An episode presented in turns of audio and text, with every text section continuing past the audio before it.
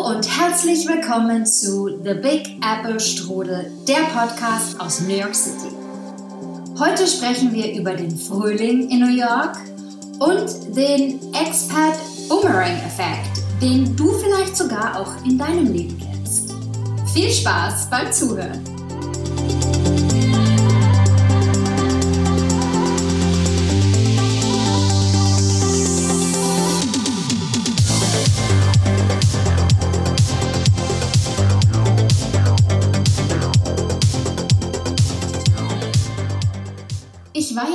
Drei Wochen in Deutschland bei meinen Eltern in Bamberg und in München. Und es war wirklich total schön, ähm, meine Familie zu sehen und meine Freunde zu sehen. Und ich hatte echt auch eine gute Zeit. Ich habe noch ähm, den Geburtstag einer Freundin gefeiert und ähm, ja, habe wirklich viele, viele liebe Leute getroffen, die ich schon jetzt über ein halbes Jahr nicht mehr gesehen habe. Und ähm, ja, es ist doch auch immer total spannend, dann wieder in Deutschland anzukommen. Und äh, am Anfang bin ich da auch immer total verwirrt, so ein bisschen, so weil Heimat und man trifft dann innerlich immer wieder auf seine alte Version, ja, wenn man früher war. Also wenn ich dann ins Dorf meiner Eltern gehe, denke ich mir so, ja, genau, hier äh, wohnt mein altes Ich. Und ja, da ist es ja auch immer so, am Anfang ähm, muss man sich so ein bisschen wieder einfinden und es ist alles euphorisch und dann ähm, kriecht aber auch diese alte Version von einem wieder in einem so hoch. Und ähm, dann habe ich mich ertappt, wie ich gedacht habe, oh nee, die Klamotte kannst du jetzt nicht anziehen, da denken die ja, du bist blöd und verrückt und ein bisschen crazy. Und ähm, dann dachte ich mir, nee, komm, kannst schon anziehen, bist halt jetzt eine New Yorkerin, was soll's. Ähm, aber also es ist spannend, wie so die ähm, Zweifel dann wieder so hochkommen. Und ähm, ja, manchmal frage ich mich auch dann, ob die Menschen, meine Familie oder meine Freunde noch mit mir sich verbinden können. Ja, weil ich so ein komplett anderes Leben lebe. Und ich muss sagen, mit manchen funktioniert das ja super weiterhin, total gut. Und es tut sich total gegenseitig so befruchten, würde ich jetzt mal sagen. Und bei manchen Menschen merke ich so, oh, da entsteht jetzt irgendwie so ein Zwischenraum, wo es irgendwie schwieriger wird, sich zu verbinden. Und das ist dann irgendwie auch komisch und irgendwie auch traurig. Und ich weiß aber auch überhaupt gar nicht, was ich da machen kann oder machen soll. Und ähm, ja, das ist also wirklich ein interessantes Phänomen und das kennst du vielleicht auch, wenn du anfängst, dich selbst zu verändern und dein Umfeld möchte aber meistens nicht so sehr, dass du dich veränderst. Die wollen dann immer so, dass wir bleiben, wie wir sind. Ähm, da kommt dann oft so ein bisschen so ein Widerstand oder so eine Reibung oder sowas, äh, wieso machst du das jetzt anders? Ähm, oder man kommt vielleicht mit neuen Meinungen oder neuen Ansichten an. Und das, ja, das ist dann manchmal so ein bisschen äh, eine wackelige Angelegenheit. Und das finde ich immer eine sehr spannende Sache und rüttelt immer so ein bisschen an meiner Identität. Und ähm, der Expat Boomerang Effekt ist dann genau das Gegenteil. Das heißt, mh, wenn ich zurückkomme nach New York, dann ähm, fühle ich mich auch total komisch. Ich fühle mich auch irgendwie überhaupt nicht zugehörig. Vielleicht sollte ich vorher mal kurz noch erklären, ähm, also das Wort Expat ist die Kurzform von Expatriate. Und das ist im Prinzip eine Person, die außerhalb des eigenen Heimatlandes ähm, wohnt. Also ein Auswanderer oder eine Auswanderin letzten Endes. Also Menschen, die äh, im Ausland leben. Und dieser Expat Boomerang ist so dieses Gefühl, dass man so wie ein Boomerang zurückfliegt in seine alte Heimat, in das alte Umfeld, sich da irgendwie nicht mehr so richtig teilweise zurechtfindet und dann schießt der Boomerang zurück in diesen neuen Wohnort im Ausland und da fühlt man sich aber dann, wenn man zurückkommt, auch irgendwie nicht so richtig zu Hause. Und dann, ja, ist man in so einer Zwischenwelt irgendwie. Und ich habe mir jetzt mal die Mühe gemacht und nachgeguckt, was denn so die Phasen sind, ähm, wenn man als Auswanderin ähm, eben in einem neuen Land lebt, dann hat das Ganze vier Phasen. Und die sind ganz interessant, weil die kann man wirklich auch so auf den Alltag, ähm, auch wenn du nicht im Ausland lebst, kannst du das adaptieren, weil wenn du anfängst, dich zu verändern, sind es, glaube ich, ähnliche Phasen. Und ich finde das total spannend.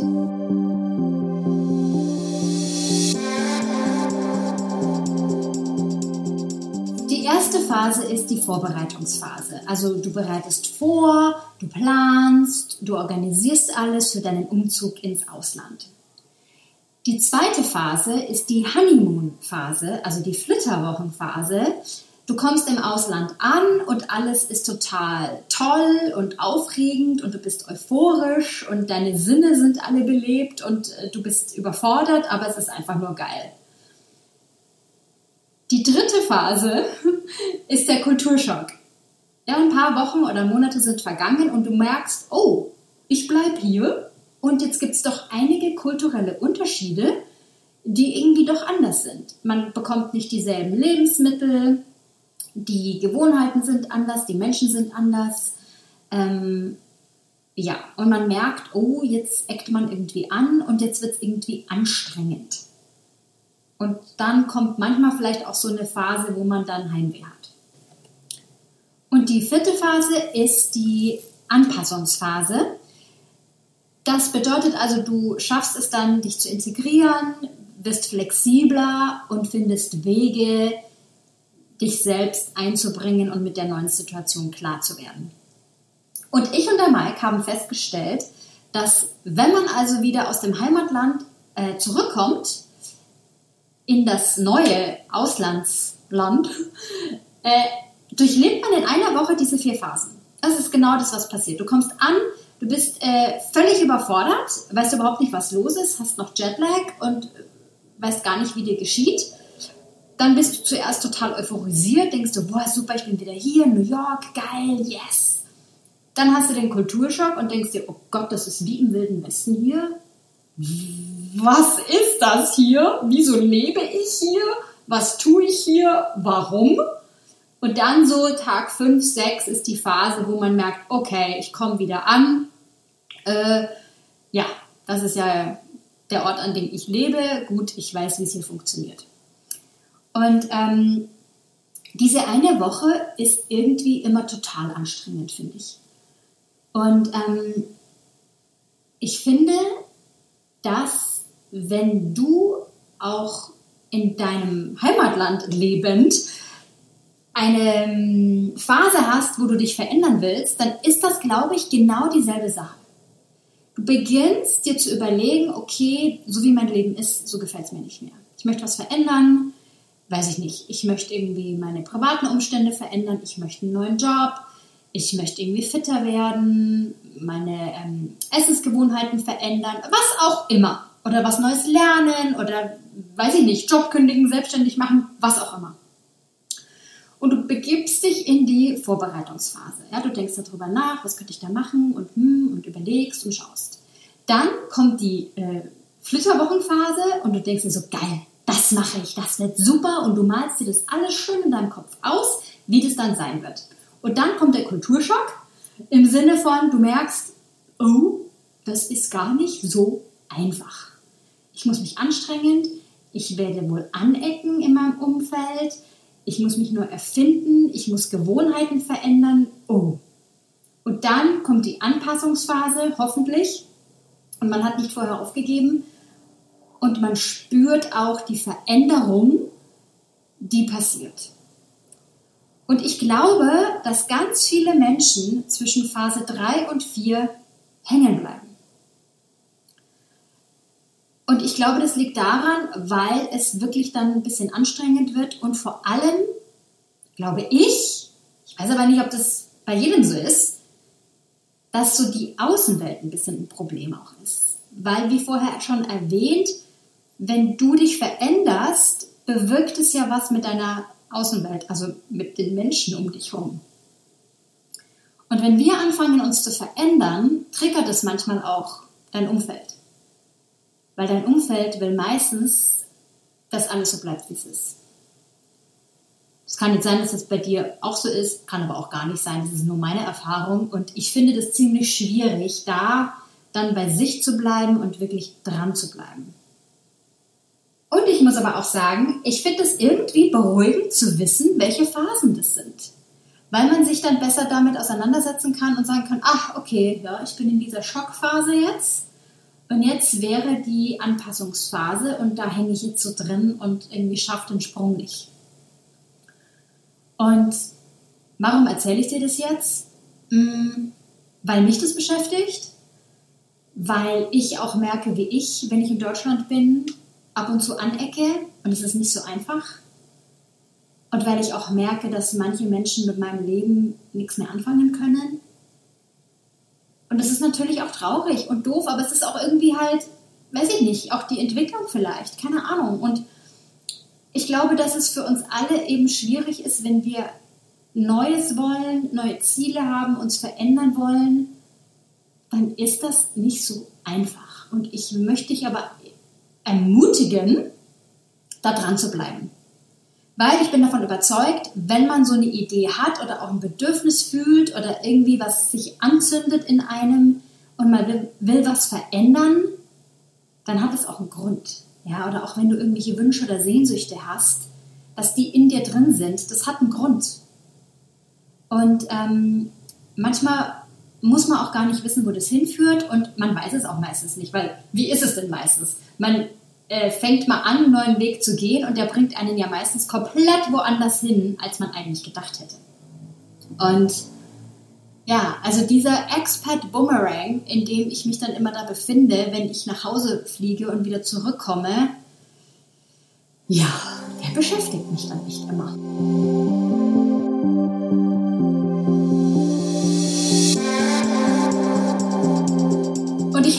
Überlegt, was das in mir ist, das dann da so äh, im Kampf ist und ich habe festgestellt, es ist so, ich nenne sie immer die Dorfversion von mir und die New York City-Version von mir. Ja, das ist so ähm, dieses Kleinstadtmädel gegen das Großstadtmädel. Und diese Versionen, die kämpfen dann miteinander. Und ähm, darüber schreibe ich übrigens auch mein Buch, das dann irgendwann mal fertig wird, hoffe ich. Ich meine, ich, ich schreibe ja schon so lange an diesem Ding. Ach, ich sag's euch, aber das ist nochmal was anderes. Ähm, aber es wird fertig demnächst, äh, ich bin mir sicher.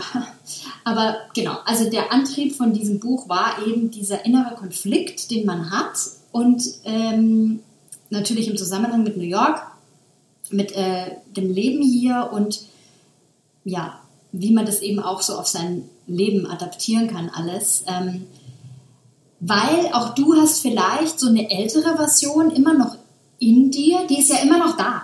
Ja, und die, die plappert dann auch immer so in unsere Gedanken rein, finde ich. Das kannst du nicht machen. Oh nee, das ist zu groß gedacht. Oh, jetzt werden wir hier nicht zum Überflieger. Und ähm, die neue Version, ja, die so irgendwie den Antrieb spürt, was zu verändern, die will dann nach vorne gehen. Und dieses Zweifeln, das kommt, glaube ich, ganz oft von dieser älteren Version, die einfach so Schiss hat, was da passiert und nicht ins äh, Ungewisse gehen will.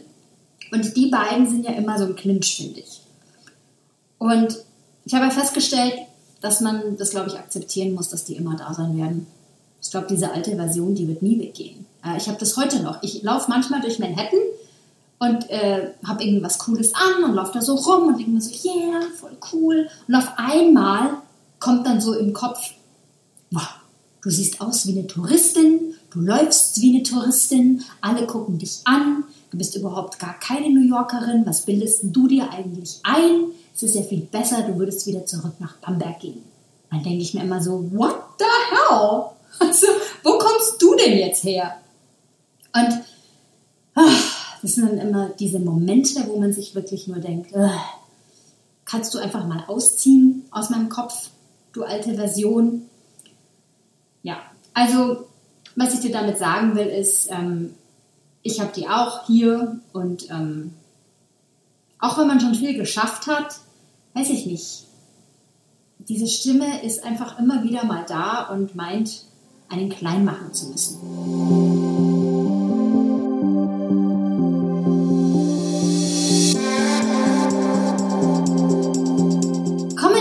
Nochmal zurück zu dieser Expat-Sache. Es ist nämlich auch eine interessante Nummer, weil wenn man jetzt äh, als Expat von einer Firma ins Ausland geschickt wird, kriegt man ja meistens so ein Paket, da ist dann alles drin. Sagen wir mal, BMW schickt dich dann irgendwie eben nach New York oder Siemens oder halt irgendeine andere große deutsche Firma.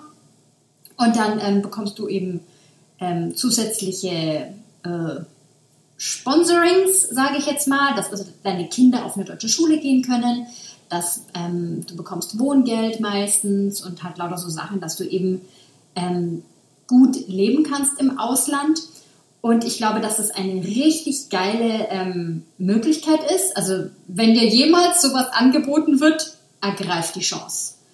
Ähm, ich glaube, es bereichert einen total und auch wenn man Kinder hat, ist das eine riesige Bereicherung.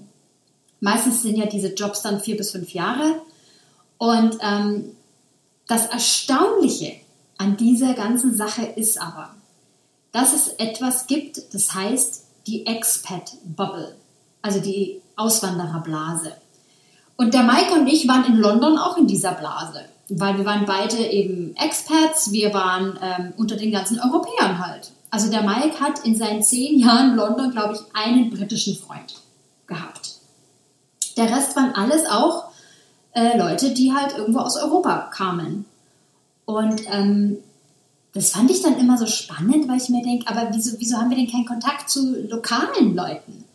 Und ähm, das ist aber eben diese Blase, in der man sich dann irgendwie so befindet. Und hier in New York gibt es ja auch solche Blasen.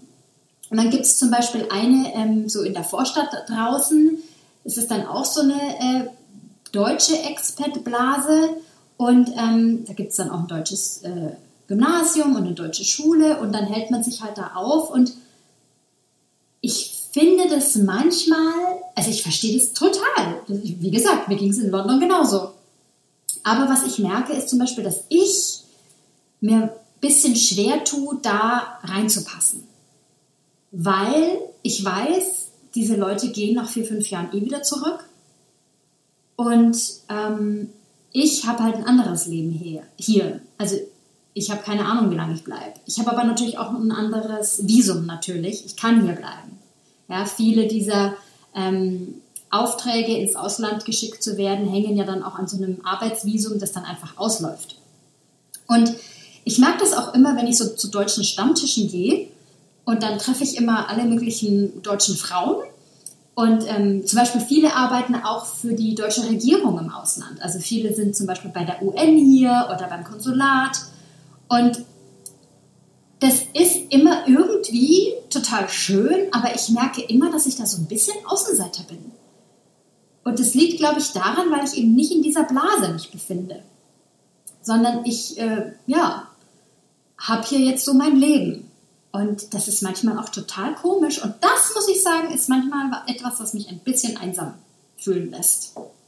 Und ähm, ich merke auch, dass das ein anderes Mindset ist mit den deutschen Freunden, die ich hier habe, die hier also eine Green Card haben und hier eben fest jetzt leben und die, die nur für vier, fünf Jahre hier sind. Das ist oft ein anderes, ich weiß es nicht, aber ich verstehe das auch, weil wenn ich vier, fünf Jahre nur wo, wäre, würde ich mich vielleicht auch anders verhalten, als wenn ich weiß, ich bleibe wahrscheinlich länger, weil ich komme ja nicht aus. Also ich muss mich hier zurechtfinden. Ich muss hier irgendwie arbeiten, ich muss äh, neue Freunde finden. Ich, ähm, also ich habe ja kein äh, Rückticket meine, das habe ich schon. Ich kann mich ja jeden Tag entscheiden, zurückzuziehen. Aber ich meine nur, weißt es ist so eine, ja, es ist so eine kleine, so eine Insel, auf der man da so vier, fünf Jahre irgendwie lebt. Und ich finde das so eine ganz spannende Sache. Und eben manchmal so ein bisschen schwierig, mich da irgendwie einzubringen, einzufügen. Ähm, ja. Warum erzähle ich das jetzt eigentlich? Ach so, ja, weil ich finde, dass das eben zwei verschiedene Arten von Leben im Ausland ist. Ähm, die doch, finde ich, doch sehr anders sind.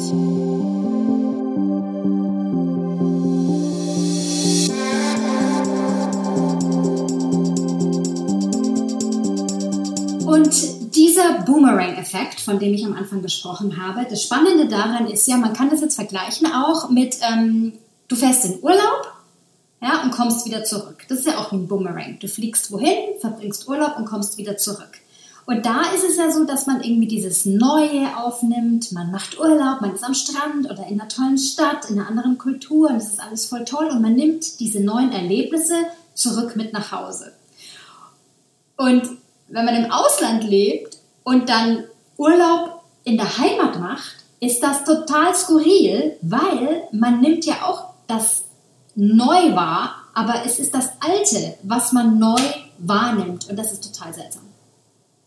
Das ist total verwirrend, weil das Leben zu Hause geht ja weiter. Man selbst hat sich verändert, die Menschen haben sich verändert und man kommt aber wieder zusammen und irgendwie ist alles anders und irgendwie ja doch nicht. Und wenn man eben so einen Blick von außen auf die Heimat wirft, ist das seltsam. Und man denkt sich oft, hm, ja, äh, es ist aber noch alles viel anders in der Welt als nur so hier. Und das ist, glaube ich, oft die Diskrepanz, die ja dann entsteht, ähm, wo man dann manchmal eben dann das Gefühl hat, man kann sich mit manchen Menschen nicht mehr so gut verbinden. Und das ist, glaube ich, auch so ein Opfer, das man bringen muss, wenn man ins Ausland geht. Ich glaube, das Opfer, das man bringt, ist klar, weg zu sein von zu Hause, aber auch, dass Freundschaften, Familienverbindungen, das verändert sich. Da kannst du gar nichts dagegen machen. Das ist, glaube ich, ein ganz natürlicher Prozess. Und wenn du dich auch veränderst in deinem Leben, und ich glaube, in den letzten drei Jahren haben wir uns alle ein klein wenig äh, verändert, dann ist das auch immer ganz schön schwer, manche Sachen loszulassen, finde ich. Ähm, weil man ist ja auch meistens, sage ich jetzt mal, loyal und man hält ja auch viel an so alten Sachen fest. Und ja, das beschäftigt mich dann schon auch oft. Ähm, und vielleicht ist es aber auch alles gar nicht so schwerwiegend, wie man sich das denkt. Vielleicht ist es manchmal auch einfach nur so, dass man mal eine Zeit lang getrennte Wege geht mit manchen Menschen und irgendwann kommt man wieder zusammen. Also wieso muss man das immer so definieren? Und ähm, man kann auch Menschen lieben von einer Distanz aus, ja, ohne dass man sich ständig sieht und ständig hört, aber trotzdem kann man eine Verbindung haben. Und ähm, ja, das wollte ich dir jetzt irgendwie auch nochmal mitgeben, dass ähm, wenn manche Beziehungen oder Freundschaften oder Verbindungen mit Menschen dir nicht mehr so viel Energie geben, sondern dir eher Energie rauben, ist das total okay, das einfach auch mal ruhen zu lassen. Das dürfen wir uns erlauben.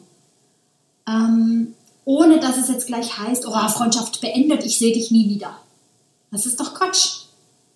Aber für den Moment ist es jetzt einfach mal so. Eine Freundin von mir hat das auch mal so erklärt, das fand ich total nett. Und das ähm, ja, ist irgendwie ein schönes Spiel. Ähm, sie sagt, ach, weißt du, manchmal, da ähm, tue ich äh, Menschen, die meine Freunde waren, mal auf meine Bekanntenliste rüberschieben.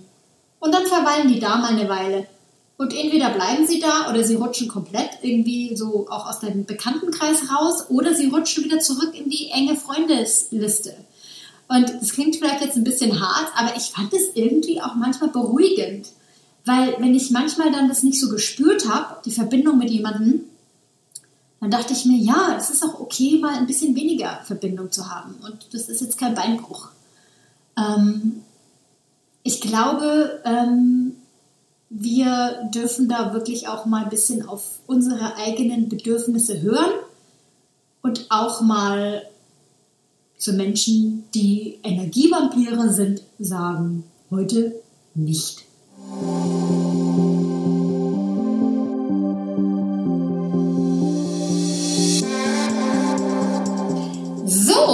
Und jetzt kommen wir nochmal zum Frühling in New York. Also ich sag dir, es ist so abgefahren und es war, glaube ich, auch ein bisschen Teil meines äh, Kulturschocks, dadurch, dass es jetzt hier äh, die letzten drei Tage so krass heiß war, geht New York City von 0 auf 1000.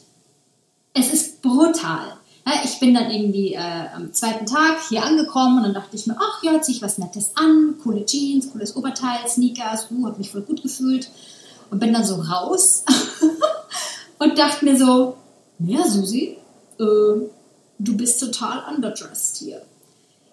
Wenn die Sonne scheint und das Thermometer nach oben schießt, sind die New Yorker full on. Da kommt das Sommerkleid raus, die Shorts, die so, sind so kurz, dass ich mir denke, es könnte jetzt auch eine Unterhose sein. Tops, Sonnenhut, riesige Sonnenbrille und ab dafür. Also alle fahren auf einmal ihre Fashion äh, hoch auf den Siedepunkt.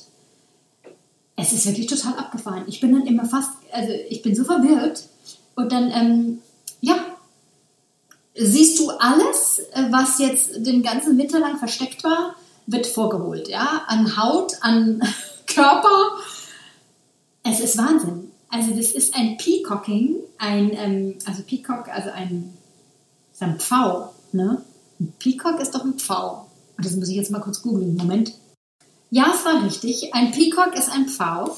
Und du weißt ja, wenn ein Pfau dann so sein, äh, seine Federn so in dem Halbkreis aufstellt, das ist das, was hier passiert. Alle stellen ihre Federn im Halbkreis hinter sich auf. Also alle holen die coolsten Klamotten raus und zeigen ihre Identität und ab dafür. Es ist herrlich. Es ist inspirierend, es ist euphorisierend, aber es ist auch echt ein bisschen einschüchternd. Vor allem, wenn man dann so frisch auf, aus Deutschland kommt, dachte ich mir so, ja, okay Gut, ich muss also jetzt mal hier ein bisschen auch selbst auf die Tube drücken. Okay, hab's verstanden. Und alle sind draußen, alle sind, ich war in Dambo am Wasser, alle sind draußen mit Picknickdecken am, am Wasser auf der Wiese. Die ersten haben sich schon im Bikini hingelegt. Also die New Yorker sind ready for summer. Und ich muss auch sagen, der Sommer in New York ist wirklich, ich weiß nicht, das ist wie ein anderer Planet. Also da wird gefeiert, da wird äh, ja das Leben in vollen Zügen genossen. Das muss man wirklich sagen und das liebe ich an dieser Stadt. Ähm, von jetzt bis Oktober wird hier Vollgas gegeben und ähm, ich freue mich auch schon auf die Strandsaison. Das ist ja auch wirklich was, was viele gar nicht so auf dem Schirm haben, dass man hier super geil baden kann am Strand gibt ganz viele verschiedene und man kann mit der Fähre an den Strand fahren, mit dem Zug, mit dem Auto. Man kann ganz rausfahren bis in die Hamptons. Auch äh, der Jersey Shore ist so schön. Also das ist wirklich hier, ja, ein Genuss im Sommer, das muss ich wirklich sagen. Und das ist, glaube ich, auch ein riesiger Vorteil dieser Metropole, dass man eben dieses, diese Weltstadt hat, und andererseits eben im Sommer halt den Strand.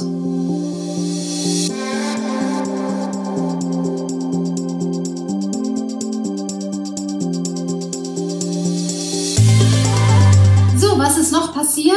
Ähm, neben uns wird fleißig gebaut. Ähm, das ist auch so eine Sache über New York. Also der Immobilienmarkt, der geht so rasant ab, äh, so schnell kannst du gar nicht gucken, wie wir in Dambo gelebt haben, wie wir da vor äh, wann war das? Ende 2017 hingezogen sind, gab es ganz viele große Flächen, wo nichts drauf gebaut war. Und als wir dort weggezogen sind, fünf Jahre später, waren drei, vier neue Hochhäuser da. Ist der Hammer. Also jede kleine freie Fläche wird bebaut. Ähm, und jetzt hier bei uns geht es eben auch jetzt los, dass da jetzt 17 Stockwerke gebaut werden das wird auch die Nachbarschaft ganz schön verändern. Und das ist ja auch immer sowas, was so ein bisschen schwierig dann ist. Auch für die Leute, die hier schon ewig leben, das ist natürlich dann immer hm, nicht so gut, weil dann wird der Preis nach oben getrieben. Die Nachbarschaft verändert sich. Ja, das ist immer so der Nachteil. Und jetzt war hier gestern schon High Life, weil da war dann so ein Gasleak. Also das, die haben eine Gasleitung erwischt beim Graben und dann war hier ganz großes Aufgebot war wieder was los. Und ähm, als wir ankamen an dem Abend, war äh, zwei Blöcke weiter ein Feuer. Da war auch hier schon wieder ja, viel los. Also ja, langweilig wird es hier nicht. Übrigens, genau, was ich auch sehr lustig finde, ist, dass zwei Blöcke weiter von hier kommt ein Lidl. Wie geil ist das denn? Äh, das ist doch super. Dann kann ich gleich meine deutschen Produkte dann mal kaufen.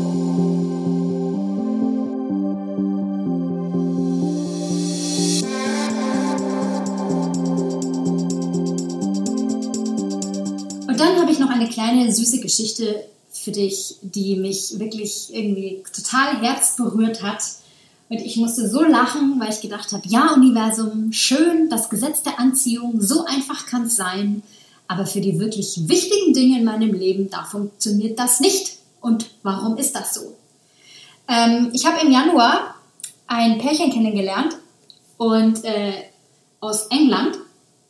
Und wir hatten einen total netten Abend. Und ich habe mit ihr Nummern ausgetauscht, weil wir beide in demselben Coworking Space arbeiten.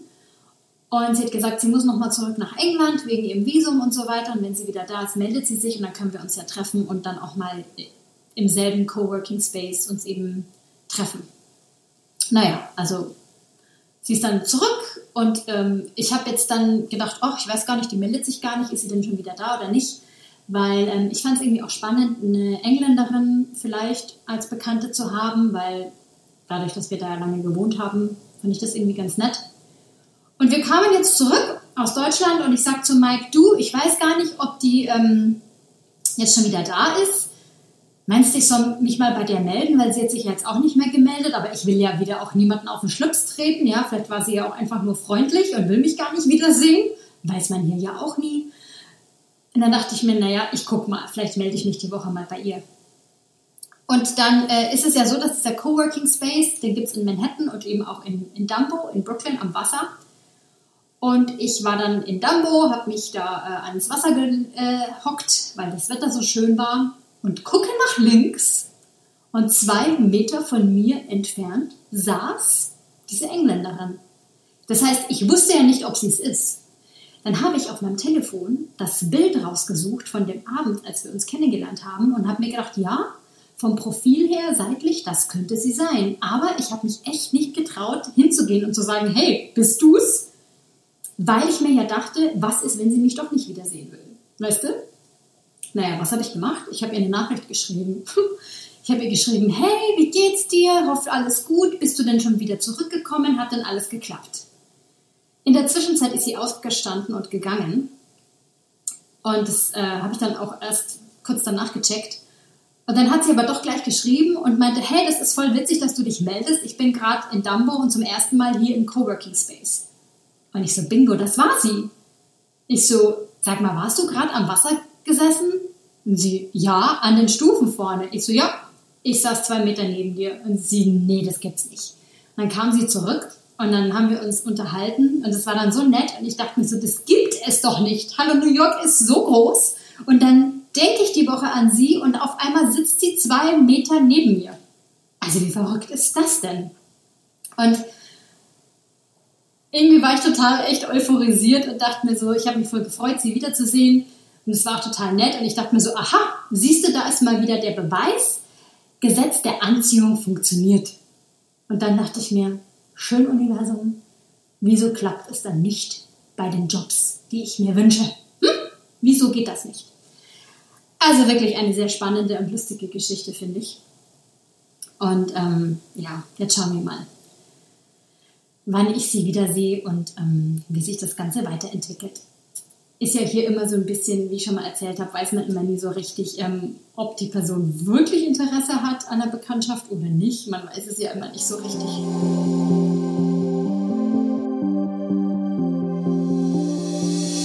So, ich glaube, wir sind jetzt schon langsam wieder am Ende angekommen. Ich hoffe, ähm, du hast was mitgenommen von dieser Episode. Ähm, was können wir zusammenfassend sagen? Wenn du spürst, dass du dich verändern willst, tu es Bleib dran, zieh es durch, auch wenn es anstrengend wird und auch wenn Hindernisse kommen. Und ähm, denk dran, die Dinge, die in dir brennen und auf die du Lust hast und die Dinge, die du nicht vergessen kannst, die du gerne machen würdest, die wollen gelebt werden. So schaut's aus. Ich bastel gerade noch an einem New York City Stadtguide. Das ist auch eine größere Aufgabe, als ich gedacht hätte. Aber der ist bald fertig. Sobald er fertig ist, sage ich Bescheid. Den kann man dann käuflich erwerben. Und da sind meine ganzen Tipps und Tricks drin der Stadt. Genau. Und mein Buch, an dem arbeite ich jetzt auch ganz fleißig, ja. Also ich habe festgestellt, ich muss die Dinge jetzt mal zu Ende bringen. Ich meine ja auch immer, ich muss hier das äh, Werk von Goethe äh, erschaffen, aber das muss ich ja gar nicht. Also ich will es dann halt immer besonders perfekt und gut machen, dass ich mir da so im Wege stehe. Ah, es ist furchtbar. Aber das ist jetzt das Ziel. Und wenn es soweit ist, sage ich euch Bescheid. Ansonsten wünsche ich dir jetzt schon mal einen guten Frühling. Und wir hören uns wieder in zwei Wochen. Ich hoffe, du schaltest wieder an. Ähm, sei mutig, bleib neugierig und genieß das Leben. Und viel Spaß bei der Veränderung, falls du sie angehen willst. Mensch, das war jetzt pathetisch.